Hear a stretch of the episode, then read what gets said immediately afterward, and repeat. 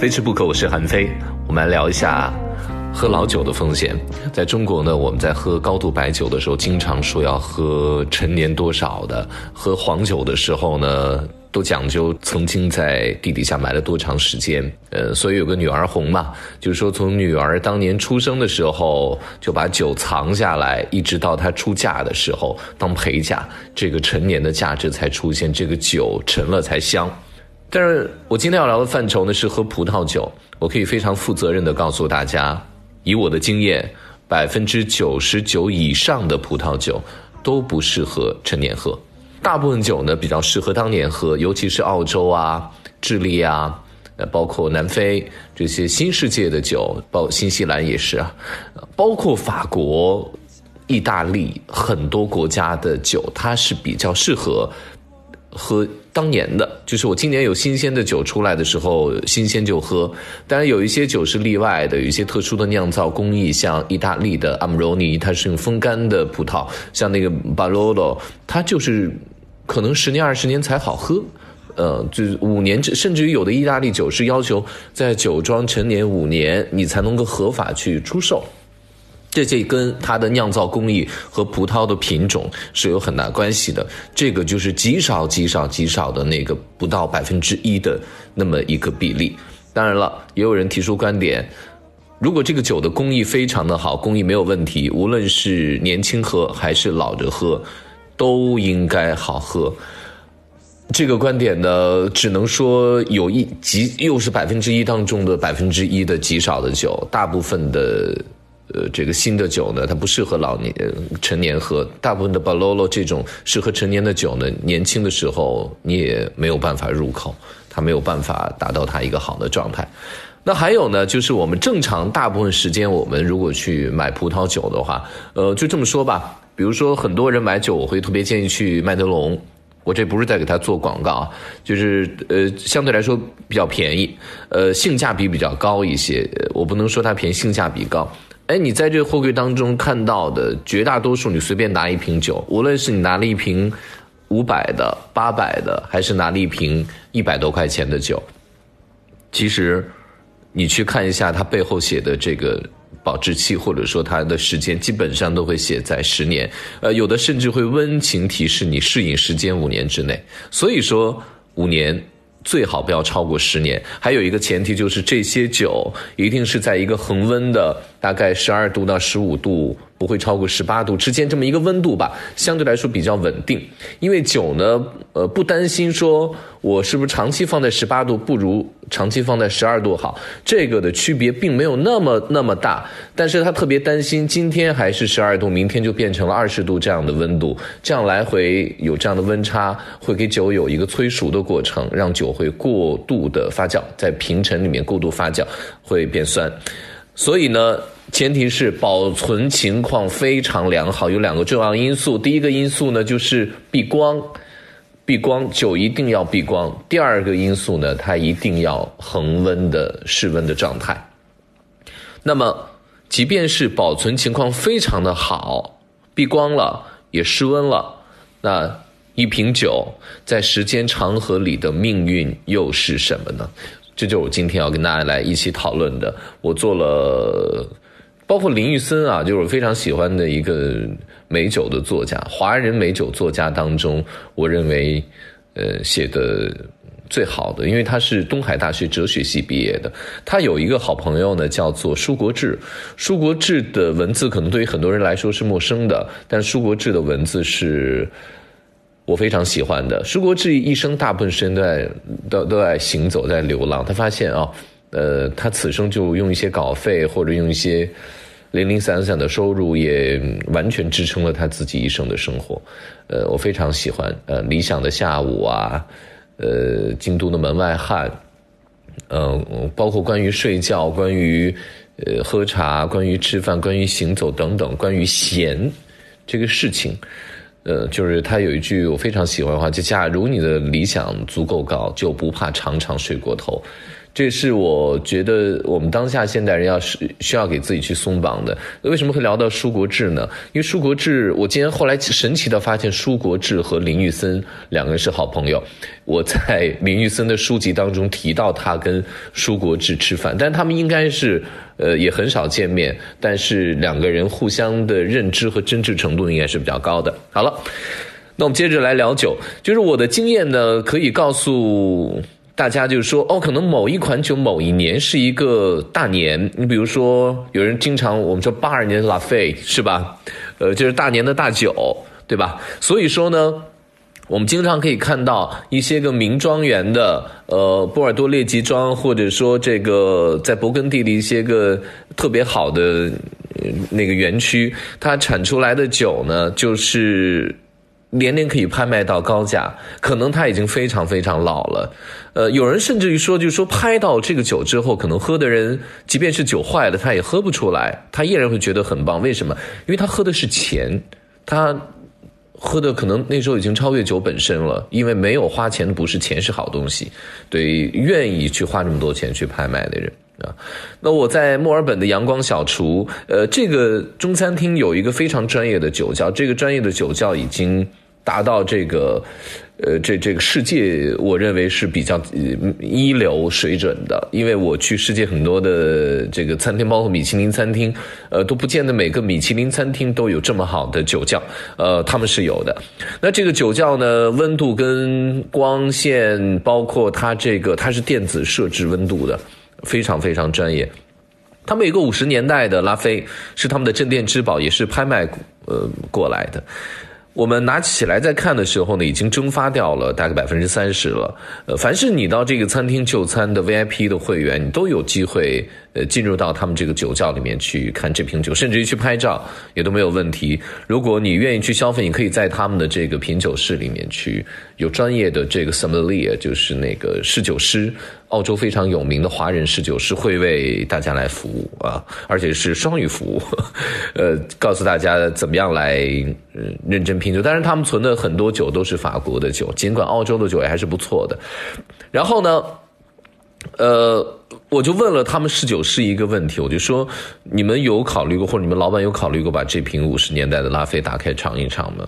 他也直言不讳的告诉我，他说：如果你不开瓶的话，它就值好几万澳币。如果你一开瓶之后，它就一文不值。我最近呢，因为在家里面这个所谓的这个防疫嘛，我就一直也不用出门，在家里面隔离。我每天就会想到怎么去喝酒，因为不能喝重复的酒。但是呢，如果你要提前去构思呢，又会有很多的这个烦恼。于是我就抓周，我酒柜里面的酒就来抓周。我抓到哪一瓶？大概就是哪一瓶？因为之前我进行了一个编号，第一层的一二三四五，第二层一二三四五，大概也会有一个单子列出来。我每次拿单子一看，呃，我现在不用看单子，我就随便抓。如果抓到很贵的，就是贵的；抓到一般的，就是一般的，没关系。那这个有一个好处，就是你随机去喝酒的话，没有了思忖的烦恼，你也不用在乎它的呃装和园的级别，呃。但是这个酒柜里面有一个特点，几乎是我都存的是勃艮第。勃艮第的酒呢，因为太脆弱了，呃，而且它是相对适合陈年，尤其是这个原的级别，比如一级园，呃，包括一些个有名的。呃，一些个这个勃艮第的一些酒庄，呃，他们的酒呢，通常是还还是比较适合陈年的，所以你有时候就会很苦恼，说反而有一些个像波尔多附近的这么浓烈的酒，这么强烈的酒，结构这么强壮，他们持久力不强，但勃艮第那么柔弱，让你觉得那么优雅、那么平缓的酒，反而适合陈年，没有什么大的波动，而且会随着年龄的增加逐渐的变好，但是。老酒的风险依然非常的大。勃艮第呢，它通常不会在它的酒瓶上面给你标注我这是村级的、大区的、呃，这个一级的，就是它不会给你来标注这些。就是我从哪个葡萄园里面呃这个取得葡萄。勃艮第呢，它有这么几个比较重要的。人说到这儿，给大家讲讲，勃艮第呢有这么几个重要的得天独厚的，就是他们在全世界的卖点。其中一个呢，就是他们对葡萄园的选择，对吧？比如说我这个选择的是这个呃这这一片园区的啊呃葡萄，那这个就是最好的这个葡萄了。无论是它的土地，呃它的这个微气候，然后包括它的日照啊，每年什么时候会来一阵季风去吹拂它，等等等等，都是有一个严格的标准的。这个是公认世世代代都特别好的。另外呢，就是它的采摘和选择。说是罗曼尼康帝呢，会选用完全古老的用马来犁地的方式。大家知道，用马来犁地这个和现代工具去进行这个大规模去操作，呃，成本会加太多太多。然后他们也会用现代的工具是什么？会用一种类似于红外线或者说一种透射的透视的这种呃科学方式来筛选每一颗葡萄，保证每一颗葡萄都是。严选的，然后再去酿造。酿造的时候呢，很多时候会把，呃，人生哲学，因为所以酿酒师就很重要了。他的酿酒哲学，他的对纵观整个勃艮第历史、过去、现在以及今年的酒要放到未来之后，我是否依然会有竞争力，依然会有。这么高的品位跟价值，就需要考验它了。所以既有天意，又有人为，呃，这就是它难的地方，因为它诸多的因素，某一个环节出错，都会导致这个酒会出问题啊。就说到这里，就讲讲到这个勃艮第。那它通常不会在它的呃这个酒后面写，比如说你像在呃波尔多，它会有法国这个列级了嘛，它有这个不同级别会标注在。有一个环儿会贴在这个酒上面，那勃呃勃艮第是没有的，他就默认你知道，你明白这个酒是什么庄园的，所以呢，通常他们就认为你喝勃艮第，你就应该是行家。但是我告诉大家，呃，非常的遗憾，我还真的就是经常记不住。但是我身边因为有太多的喝勃艮第很专业的酒师或者说专业酒迷，呃，他们可以每次告诉我，哎，这个。呃，什什么什么园什么园？那特别好的就是我的舌头非常的灵敏，我即便是没有记住这个酒标，没有记住这个园，但是我通常一喝的时候，我甚至都能记得起来，曾经某一次在哪里喝过这个酒。呃，这个是我靠我的味觉去记忆的。呃，很好，我有一个大脑的专门储存系统是储存酒的记忆的。那么我是开了一瓶在抓州开了一瓶一九九八年的这个勃艮第。那么这瓶酒开瓶之后，它的命运究竟是什么？首先非常遗憾的告诉大家，断塞了。呃，断塞的原因有非常多，一个是酒塞本身的质量，就是它压缩的时候，呃，它的它的质量。当然，我告诉大家，呃，断塞不见得说这个酒的质量不好，它真正是橡木塞，它才会断。如果说它是合成的，里面加了很多的这个，比如说这个类似于胶质一样的，那它就不会有断塞的风险了。那勃艮第就采用古老的橡木塞，所以。这是质量，另外就是它的材质，它用什么样的材质来来来做的？对，那然后呢，就是它存放的时间跟条件。如果说它一直是立瓶在放着的话，那它木塞是没有办法接触到湿润的酒的，它也不会有一个压力一直顶住它，所以它很有可能在时间的长河当中，慢慢的变得很干燥，它就很容易断塞，这也是其中的一个原因。包括你开瓶技术，那我们开瓶的时候。有，如果这瓶酒五个人开，五个人都断，那就是这个酒塞，呃，就是就应该断，命中注定。但是呢，这个酒五个人开，只有一个人断，而且这一个人呢开五瓶酒断了三个，那就证明他的开瓶技术是有问题的。所以开瓶本身的这个是要专门去学习的，什么酒怎么开，有可能。勃艮第，甚至于有人做过细微对比，你开的时候过于猛烈，帮震一下之后，这个酒有可能就被你给震散架了，它的结构就会出现松垮。另外呢，有的时候酒外面由于保存环境比较好，它外面会出现霉变的状况，就是你把外面那层铅纸打开之后会出现霉变，这个是好的事情，就证明它的温度跟湿度是好的，但你得看塞里面有没有坏，因为酒有一定的坏塞率。所以这个时候，如果你开得很粗鲁的话，那个霉变的物质一旦碰到酒里面，一瓶酒，整个就是一粒老鼠屎坏了一锅粥的感觉。就它的那个湿哒哒的霉变之后的味道，在酒精的作用之下，会迅速蔓延整个酒。多好的一瓶酒都会被废掉。好了，那么这个断塞了，开起来之后呢，还好，开得非常非常的。呃，细致柔弱，没有一点点木塞掉到酒里面，没有渣子。那喝起来呢？我首先闻，呃，就是勃艮第的葡萄酒应该有的黑皮诺的那种皮毛的，有人会说是牛粪的味道，有人会觉得说是一种青草的香的位置。我更倾向于它有一种呃牛粪香，因为牛粪本来它牛吃草嘛，牛粪本来就是有一种被。它牛的肠胃系统过了它三个胃之后，呃，有一种出来带一点点臭，但同时会有一些个草的一种气息。如果在农村有生活经验，因为小时候我在农村有生活经验，我爷爷奶奶在农村，呃，还有一些亲戚，每年我就会会回到农村，尤其是在放牛跟窑洞的那种 那种有点烟熏，有一些牛粪夹杂起来的味道，我就会觉得呃挺像的。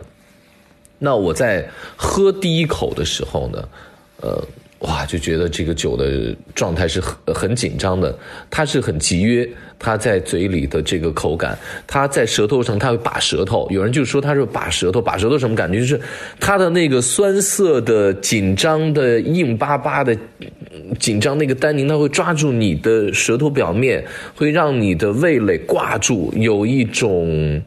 就有一种你觉得有一层东西你撕不下来的，但是它又是液体的粘在你，就有这种感觉。但是这个会迅速的散开，它不会说一直留这个酸涩的、苦涩的单宁在你口腔里面，让你觉得难受，会散开。然后我再喝第二口的时候呢，觉得明显就松弛了。然后呢，会多一些甜美感、红枣的味道，还有它桶的味道。桶的味道就小时候我们嚼那个铅笔，铅笔木屑。那种气味，我就拍了一张照片，马上啊，拍照片，拍完之后，再要喝，杯里的这一酒已经就垮掉了。这酒的这种松懈跟垮呀，其实比任何其他的食物的味觉体验都应该明显一些。呃，就感觉像什么，就是如果你有过抓活海参的经验，当海参碰到油之后，它会迅速在你面前化掉。就本来是硬邦邦的，应该是很弹很脆的海参就化掉了，所以一切的美好就荡然无存了。我就抓紧再倒第二杯，再倒第二杯，依然是前一两口有，然后马上就垮掉。所以呢，这个当然我这瓶酒的这个园区级别，我后来没有看，大约应该不是特别高的级别。呃，我只是在 One Search 上面去看了一下它的国际均价，所以我拿这个价钱。呃，五六百块钱的这么一个价钱来做一个简单的衡量吧，均价，所以它应该不会到一级元，所以可能跟它本身的这个酒的，呃，这这个，呃，本身的天赋就有一定的关系。但是呢，总而言之，就是老酒的风险就在于啊，即便是你开瓶前的所有工作做到百分之一百好了，但是也有可能从你开瓶的那一瞬间开始，这个酒。就开始死了。这就是喝老酒的风险，同时也是喝酒的遗憾。你说它是遗憾吗？当你体验过了，收获了这么多，这种遗憾，可能也是一种喝美酒的美学吧。感谢各位收听《非吃不可》，我是韩非。